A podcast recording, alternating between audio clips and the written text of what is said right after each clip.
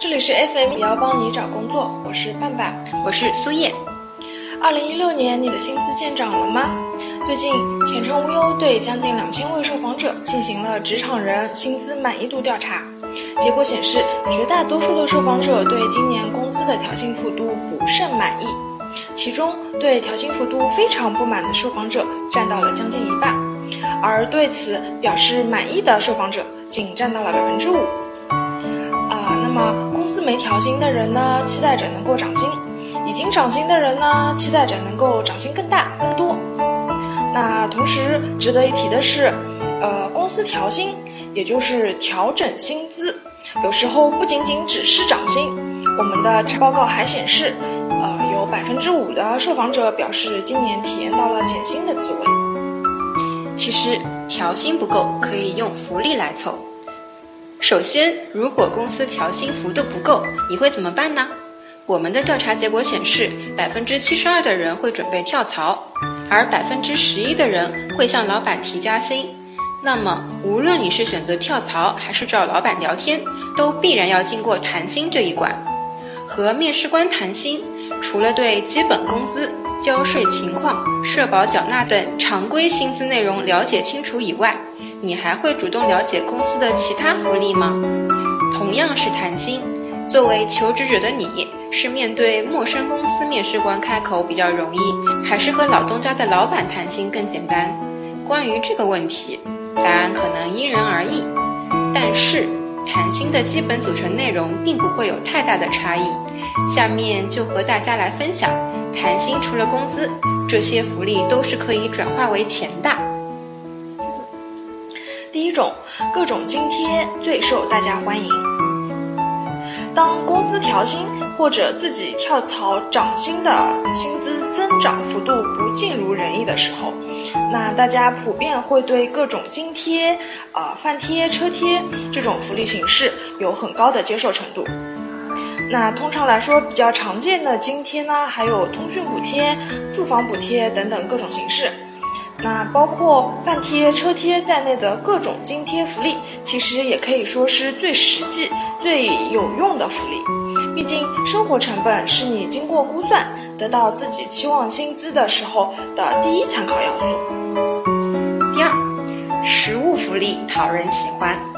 实物福利种类繁多，比较常见的是与传统节日比较有关系的礼品，比如中秋节会发月饼，端午节会发粽子，也有与福利对象相关的礼品，比如啊，儿童节给员工的孩子发礼物，妇女节给女性员工发福利。还有夏季牢房用品、企业周年庆、员工生日福利等等，就像那句歌词，来跟我一起唱。其实爱对的人，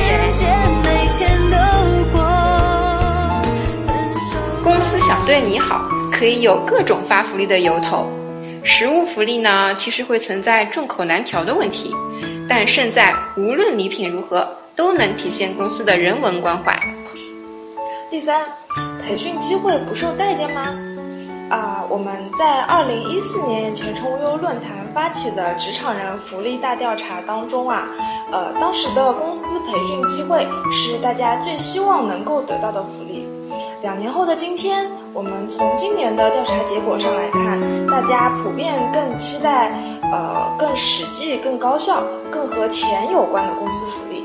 那像公司提供的培训机会这种比较含蓄，呃，起效不太显著的福利形式，就显得有一些不受待见。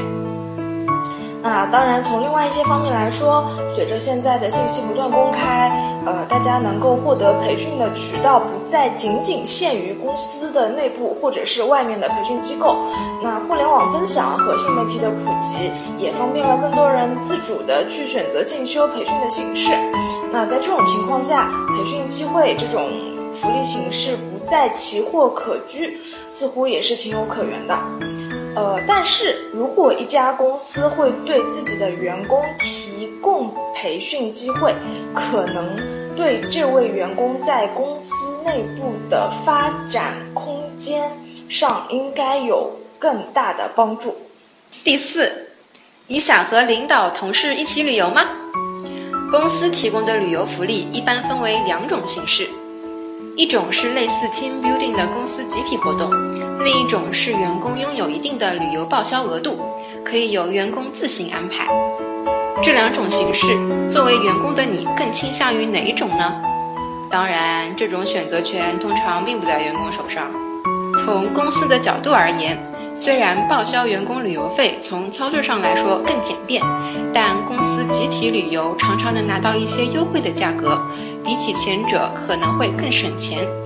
虽然也许公司的旅游福利会有很多限制，但是能公费出去看看世界，又有什么不好呀？啊，最后我们想说，呃，争取高薪，路远且长，常常还会让人失望。但除了薪水之外，一家公司的调薪幅度、调薪频率、相关福利等等，这些都可以作为你在谈薪时薪资补偿的重要参考。不要忽视了这部分相当于钱的福利哦。